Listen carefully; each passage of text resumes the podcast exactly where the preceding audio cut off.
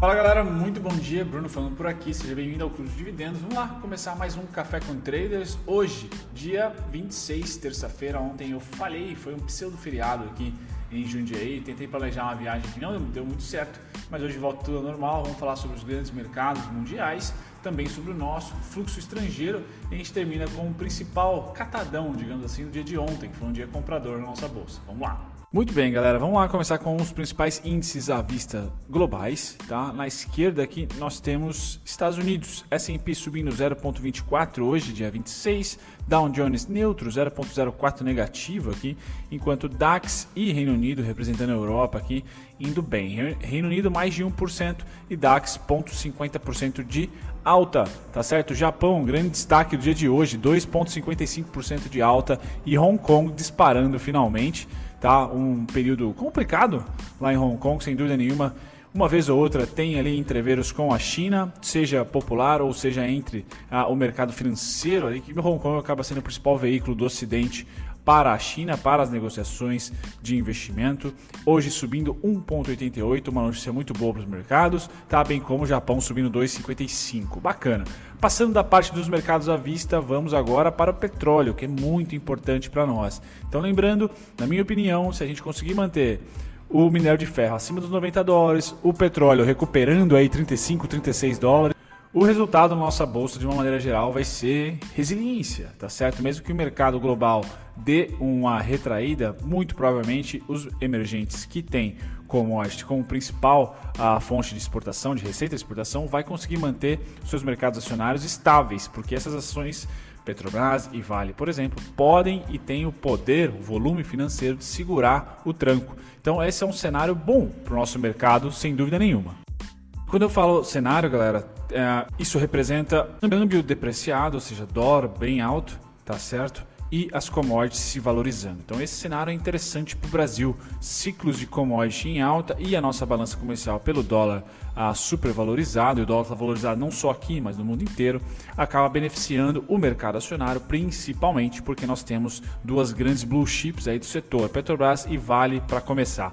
Tá certo? Bom, passamos da energia e vamos para o minério de ferro. Minério de ferro bem menos volátil, só colocando aqui ah, o petróleo, hoje negociando a 36 dólares, tá certo? Alta de 0,64. Petróleo Brent, enquanto o bruto está 34 dólares, queda de 0,23. Alta para o petróleo no último mês, alta muito boa, como eu comentei, para nós e para os exportadores. Tá? Bem como agora a gente vai para o minério de ferro, super resiliente. Então ele fez ali no mês de fevereiro, em março, um belo suportão em 83, 84 e abril, maio conseguiu subir para 90. Isso no contrato futuro de minério de ferro, hoje negociando 91 dólares e 42 centavos. Já faz aqui ao menos uma semana que fica beijando ali a região dos 90, o que é ótimo, tá certo? Ótimo para Vale, por exemplo. Ouro, hoje neutro, 0,24 de queda são os destaques dos metais. Tá? A gente passa para os agrícolas agora, cafezão caindo 1%, tá certo? Uma queda de 1,10%, algodão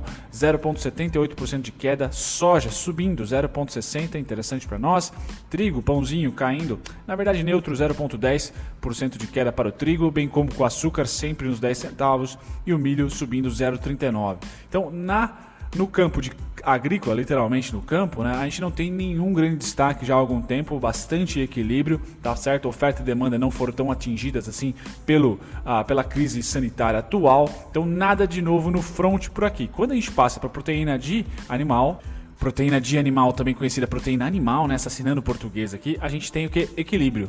Então todo aquele enfurecimento de tendência de alta, recuperação e boa performance de final de fevereiro, março e abril, que eu venho comentando com vocês, agora já começa a arrefecer. Tá? Isso é mercado financeiro, mas também um pouco de interação na economia real, oferta e demanda. Tá certo, galera? Então, o consumo continuou, o consumo não foi, ah, vamos dizer assim, atingido fortemente pela crise sanitária no primeiro momento e dificilmente será atingido pela crise financeira, crise econômica e fiscal, porque os países precisam ah, se alimentar sem dúvida nenhuma, mas o preço da commodity por trás dessa proteína animal já tem um equilíbrio, tá certo? Lembrando que o mercado futuro é curto prazo e sempre ali tentando precificar o mês seguinte, o preço do, dos meses seguintes para que as empresas possam negociar contratos de proteção, principalmente, para isso que foi feito os derivativos.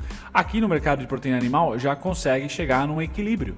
Tá? Isso é importante porque para você que se interessa em fazer aportes, novos aportes ou um novo aporte no mercado de JBS, Marfrig, Minerva, há um momento agora de equilíbrio, há um momento de realização, tá?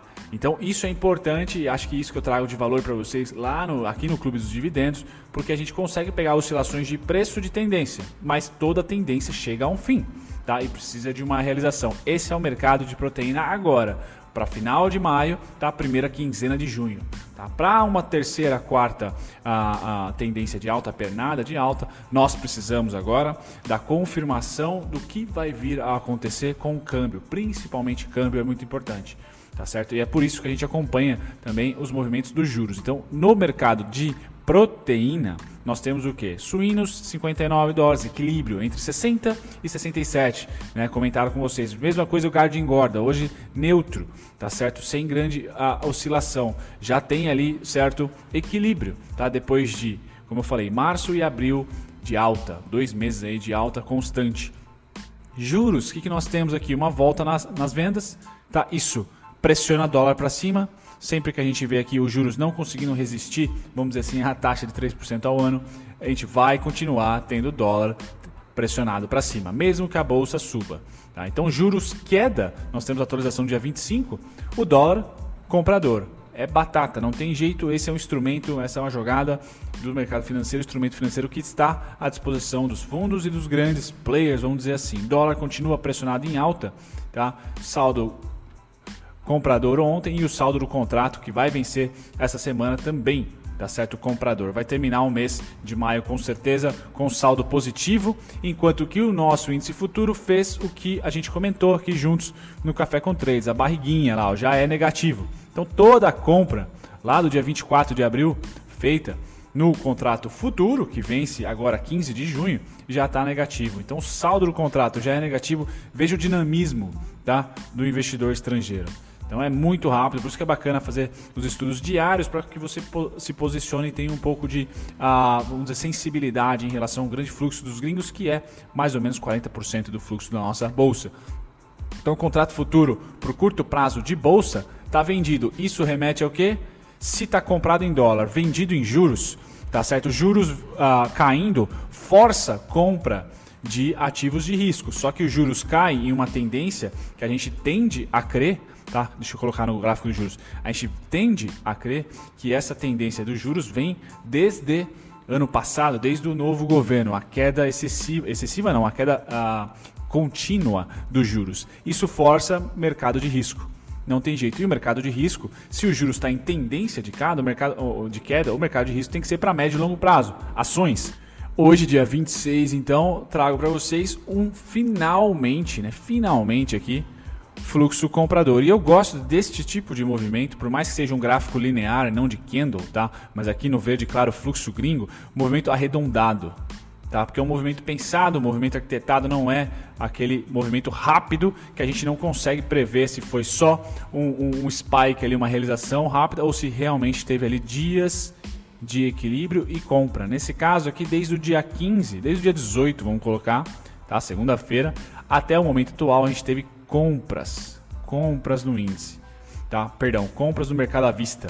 Então aqui esse gráfico representa as ações. Tá? Aqui, em tese, são investimentos de médio e longo prazo, não necessariamente especulação de curtíssimo prazo, como é o índice o índice futuro. Tá? Então isso é bacana, a gente já vê aqui uma boa realização pelos gringos, tá? de um grande, grande fluxo vendedor que ainda existe. Então, como eu falei, maio o, é, o mês inteiro. E a primeira quinzena de junho, a gente pode ter o que? Lateralização. Lateralização por quê? É, são, é um mês caracterizado pelo reposicionamento, ou pelo, pelo começo de posição. Tá? Depois de um primeiro tri que a gente teve que digerir muitas coisas complicadas, tal qual a crise sanitária. Então é importante ver gringo realizando esse acumulado do mês. Não vejo tendência ah, na bolsa enquanto a gente não tiver gringo andando junto tá certo? Enquanto não tiver gringo andando junto. Mas é bom sinal eles já estarem realizando e principalmente stock picking é importantíssimo. Eu tenho para maio, vou lançar um vídeo para vocês, uh, o setor elétrico, que dentro da tese que eu comentei, que eu venho comentando com vocês de proteína, grãos, materiais básicos, tá? E setor elétrico, desses quatro setores, o setor elétrico foi o que menos subiu.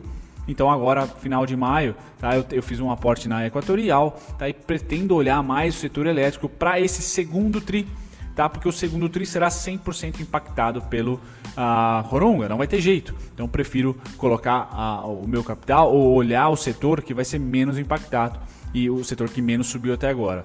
Menos impacto e que menos teve valorização, cair no funil, vamos dizer assim, né, do setor elétrico. Então estou de olho no setor elétrico e eu gosto de ver gringo comprando a bolsa, pelo menos para médio prazo, ou de fato realizando um pouco dessa venda enorme. Então há compras, galera. Aqui até o dia 21 tem atualização, isso é interessante.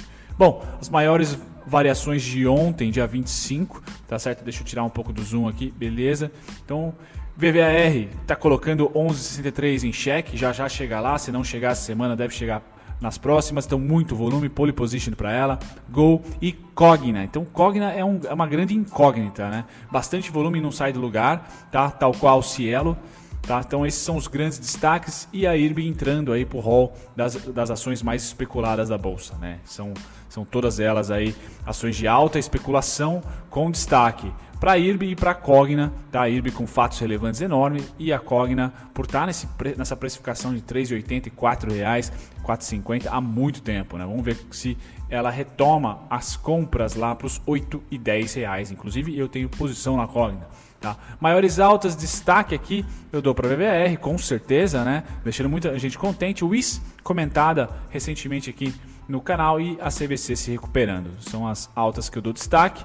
Terminando aqui com as maiores baixas de ontem, poucas, né? Mas principalmente as ações que subiram muito durante a queda e que até limparam a crise. No caso, commodities, tá certo? Cara? Então, commodities realizando.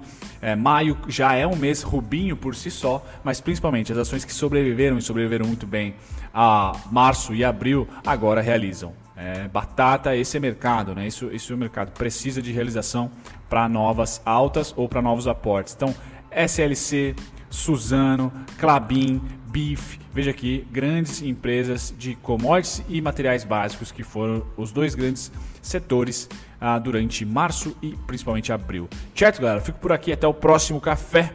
Vejo vocês lá. Tchau, tchau. Muito obrigado se você ficou até o final do conteúdo. Eu agradeço a companhia de vocês e eu estou aqui para convidar vocês a pesquisarem, talvez de uma maneira mais dinâmica, os conteúdos que vocês esperam aqui do canal assistir e também aprenderem do zero e de graça com a nossa descrição. Vamos lá, para você pesquisar exatamente o ativo ou o tipo de conteúdo que você quer achar aqui no canal, visite as nossas playlists. Aqui é só clicar em playlist, depois você vai ser direcionado a todas elas e aqui você vai encontrar o seu ativo preferido, o ativo que você quer estudar, unit preferencial, ordinária ou playlist playlists que contemplam aqui ações com alto dividend yield ou duelo de ações, onde eu comparo duas ou três, cinco ações até que vocês pedem para mim nos comentários. Passadas as playlists, você também pode aprender do zero e de graça visitando a nossa descrição. Só ir lá na descrição de qualquer vídeo meu, você vai encontrar aqui primeiro e-books gratuitos e também videoaulas feitas por mim, gratuitas, sendo três principais aqui também temos as masterclasses e mais relatório e e-book para você aprender não só análise técnica, mas também um pouquinho de fundamentalista.